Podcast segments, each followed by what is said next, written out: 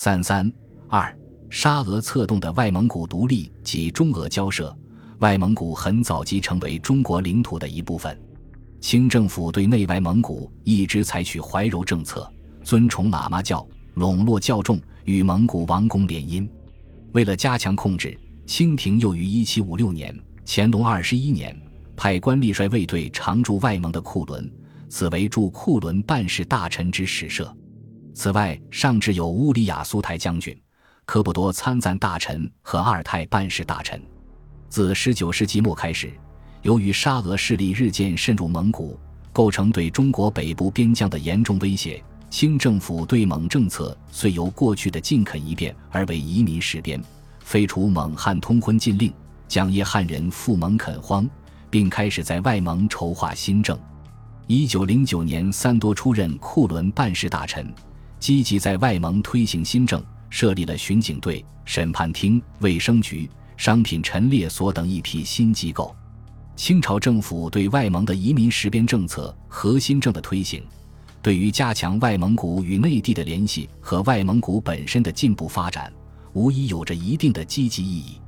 但是，清政府在外蒙的新政与外蒙上层封建王公、贵族、库伦活佛等的既得利益发生了很大矛盾，他们不甘心失去往昔的特权，对清政府渐生外向之心。不仅如此，清政府在外蒙施行的新政，图求形式，而且过于操切。加重了当地人民的负担。当时中央各机关督促举办新政之文电，交持于道，急如星火。库伦一城，新添机关二十余处，所有开办支应费用吸取之于蒙民，使蒙民不堪其扰，相虑逃避，进城各旗，为之一空。及至宣统二年（一九一零），库伦开办兵备处，筹练新军，虽一兵未练，而蒙情汹汹。一般蒙民因此难免对清政府产生埋怨之心，希望能减轻负担，而他们这些可以理解的愿望，又被心怀意志的少数上层人物所利用，成为这些人要求独立的借口。与清廷统治在外蒙的衰弱伴随而来的是沙皇俄国对外蒙的渗透和扩张。中俄外蒙边界本来早经1728年的恰克图界约划定。但是沙俄始终没有放弃对外蒙的侵略野心。十九世纪中叶以后，通过一系列的不平等条约，沙俄获得了在外蒙免税通商等特权，其势力开始全面渗入外蒙境内。日俄战争后，沙俄在东北的扩张受到日本的阻遏，遂将侵略矛头转而指向外蒙，企图通过外蒙进一步侵入中国北方的广大地区。一九零七年。沙俄与日本签订第一次密约，外蒙被划为沙俄势力范围，使他可以放手进行对外蒙的扩张活动。沙俄在外蒙的扩张，其主要方式之一就是笼络和收买外蒙上层封建王公、贵族、喇嘛，扶植亲俄势力。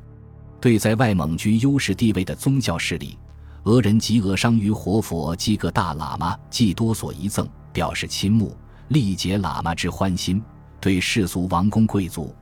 则利用他们入不敷出的经济困境，施以贷款加以控制，使他们依赖俄人施舍过活。过于生计方面，则蒙人久已隶属于俄国势力范围之下。这样，沙俄就在外蒙上层王公贵族中扶植起一个甘心出卖民族利益的亲俄集团。清政府在外蒙推行新政，加强控制的措施。沙俄认为是对自己扩张的威胁，从而觉得有必要在外蒙有进一步的行动。他们没有忘记利用外蒙分裂主义分子来实现自己的阴谋。一九一一年夏，外蒙各盟王公举行会盟大典，沙俄即利用亲俄派首领杭达多尔济亲王在会上蛊惑活佛，密主联俄。虽然赞成者甚少，但杭达等人仍于会后率代表团去俄。冒充代表全蒙王公之意，要求沙皇的保护。这个代表团于八月十五日抵达彼得堡后，被沙皇当作宫廷贵客招待。沙俄各部大臣向他们保证支持外蒙的独立。当年八月十七日，由沙皇政府总理斯托雷平在圣彼得堡亲自主持召开了有个主要大臣参加的远东问题特别会议。会议认为，中国在蒙古拟实行的新政，尤其在紧靠近我国领土的地区，中国军队的大量出现，不能不使我们忧虑。蒙古问题对于俄国具有重大意义，支持蒙人反对上述中国政府计划的愿望，完全符合我国利益。由于当时晋东的紧张局势，沙俄没有力量对外蒙进行直接的军事干涉，因而此次会后，沙俄在外蒙的行动是按照会上制定的方略双管齐下。首先，对中国政府施加压力。八月二十八日，沙俄驻华公使扩索维辞职文清外务部，声称清在外蒙的政策与两国邦交显示危险现象，致使俄国于疆界上不能不筹必要之保护。迫使清政府于九月十三日下令缓办外蒙新政。其次，直接的军事入侵。十月初，沙俄哥萨克骑步兵八百余人开至库伦，还有几千人在恰克图摇尾声援。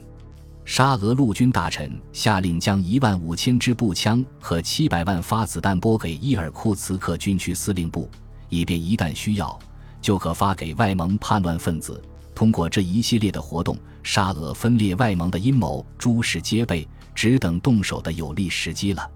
一九一一年武昌起义爆发，反对清朝封建统治的革命烈火迅速燃遍全国。就在清政府手忙脚乱地调兵镇压起义时，沙俄认为机会已到，立即指示驻华公使，利用南方革命运动给中国政府造成的困难，迫使中国在外蒙问题上让步。十一月中旬，杭达多尔济等人由俄兵护送回到库伦，早就准备好的枪支子弹及追加的一万五千把军刀，由沙俄伊尔库茨克军区司令部通过驻库伦领事，打着私人贸易的幌子送给了外蒙叛乱分子。沙俄驻库伦的领事官员到处煽动蒙人不要放过中国发生革命这个非常有利的机会，来保证卡尔喀的独立发展。这样。由沙俄一手策动的外蒙独立由此开场。一九一一年十一月三十日，外蒙亲俄分裂主义分子杭达多尔济等人以库伦活佛者不尊丹巴的名义，向清廷驻库伦办事大臣三多递交最后通牒，称外蒙宣布独立，库伦地方已无需用中国官员之处，自应及时全体驱逐。现三多等于三日内带同文武官员及马部队等赶速出境，不准逗留。次日，一队俄兵及携带俄造新式快枪的蒙兵包围了办事大臣衙门。三多见兵单力薄，实不能敌，遂避居俄国领事馆。其卫队由俄兵收械解散，行辕由俄兵会同蒙兵看管。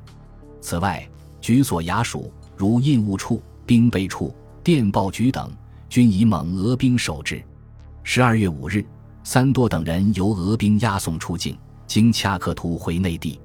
十二月十六日，所谓大蒙古国正式成立，库伦活佛哲不尊丹巴为皇帝，以共代为年号，车林奇密特任总理，三因诺言汉任副总理，杭达多尔几任外交大臣，一个分裂主义政权粉墨登场。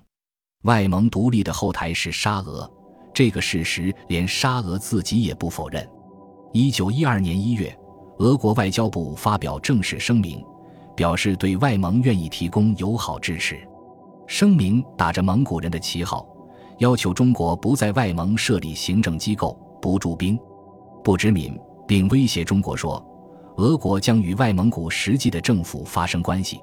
其实，在这项声明之前，沙俄政府早就在各方面，尤其是军事上大力支持库伦傀儡政权。